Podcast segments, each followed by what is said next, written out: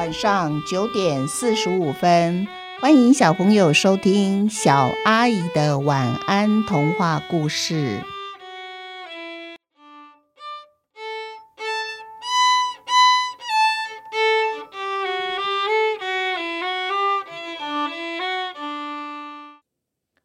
我家也有狗医生五，土豆被处罚。可能是我的问题，老师觉得还是必须要对我特别说明一下。虽然他叫我不能再说话的，但是他仍然帮我解释了。老师说，赞美狗的时候呢，用高八度的上扬音调，表示狗主人有热情。要是狗主人没有热情呢，他怎么可能教出了他的狗成为一只有服务热忱的狗医生呢？没有服务热忱的狗医生，他怎么到医院去当志工为病人服务呢？哦，老师这么一说，我就懂了。从此呢，我们就开始学习高八度的赞美土豆。接下来呢，我们必须要教土豆不能随便大小便。哎，这可比大声的赞美它还更难了。为什么呢？土豆的大便是很有规则，大便没问题。重点是小便。每一次啊，我们带他出去散步的时候，他总是固定的在某一棵的大树下面，他就在那里大便。可是小便呢，他是走到哪里，嗯，鼻子闻一闻，嗅一嗅，然后就把脚抬起来尿一点点。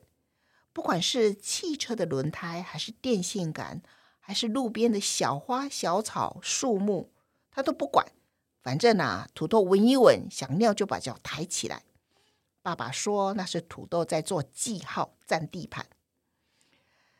第一堂下课的时候呢，老师写下他对每一只狗的评语，然后把评语交给狗的主人。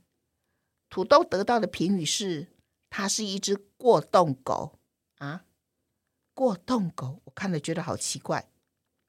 接着老师又写哦，它也是一只社会地位。凌驾人类之上的狗，它自认比主人有地位，所以最后老师用四个字来作为总评，就是桀骜不驯。我偷偷的问妈妈说：“妈，桀骜不驯是什么意思啊？”妈妈说：“啊，意思是土豆很难教导，它根本不服从主人的命令。”哎，我觉得好奇怪哦，土豆哪有这样啊？第二堂课呢，训练土豆要听从老师的指挥。每一次土豆不听指令，或者是听错的指令，老师就会把他的头给拉高。照着训练嘴套的土豆呢，每一次头被拉高，总是极力的挣扎，努力的挣扎，因为他要摆脱老师对他的处罚。可是呢，土豆越挣扎，老师越是把他的头拉得更高，最后逼得土豆不得不垂下尾巴跟老师示弱。这时候，老师才会放下土豆，然后松开绳索，让他趴下或是坐下。每一次我看到土豆被老师处罚，我的心里就难过的不得了。我看土豆的表情也是很痛苦的。全班同学啊，最常被老师拉高头来处罚的学生就是土豆了。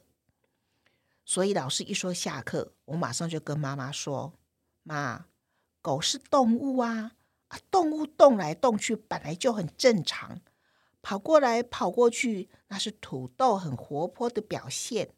土豆又不是绒布做的布偶狗，哪只狗不会动，不会跑？”妈妈，你去跟老师说啦，说叫他不要再处罚土豆了。爸爸也是不同意老师说的。他说：“人类啊，凭什么自认为我们的社会地位高于狗？教育狗难道不能人性化一点吗？还有，我们训练狗是要为我们人类服务，诶，狗是在帮人类，可是它受训的时候却一直被人类虐待。人类哪一点比狗还要强啊？”跟狗平起平坐又哪里不对了？万物本来就该平等，而且是要和平共处的在地球上生活。爸爸越说越生气，越说越大声。妈妈就带着我们两个的一肚子疑问去问老师。就像我的联络簿上，如果老师写的我在学校让老师头痛的行为，妈妈也会利用早上送我上学的时候当面问老师。妈妈说，当面讲才不会有误会，同时呢，可以顺便和老师讨论如何处理比较妥当。老师跟我们说啊，你们看过人类骑马或是赶马车吗？马为什么会听从主人的话呢？那是因为马的嘴巴上带有嘴套，嘴套上面的绳子握在主人的手上。主人拉绳索控制马的时候呢，也会让马知道什么时候该听话。我们卖给你们的狗嘴套和国外训练马的嘴套是以同样的原理设计出来的哦。这个嘴套从国外进口，而且是有专利的，对狗的训练非常非常的管用。你们放心。回家你们可以检查土豆的身体。我刚刚虽然很用力把土豆的头拉很高，可是不管我拉得多高，土豆也不会受伤的。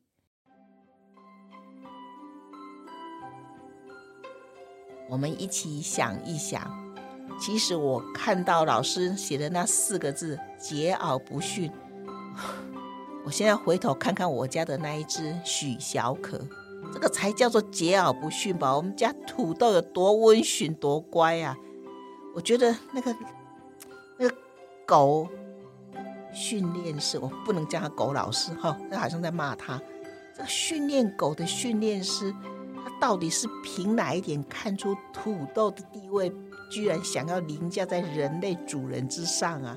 真正要如果他下，如果他现在看到我家的那只许小可。我不知道他该下评语是什么，就是这是一只完全无法驯服的、充满了坏脾气，还是什么巴拉巴拉一一些不大好的形容词哦。但是当时土豆去上课的时候，的确他得到评语是都不大好的。不过你们放心，土豆也有办法来处理他自己，怎么样子可以在班上虽然不想好好坐着动来动去，老师会骂他，但是他还是有办法来动来动去。我们等下一个。故事你们就知道了。好，今天的故事就说到这边，祝大家有一个甜蜜的梦，晚安。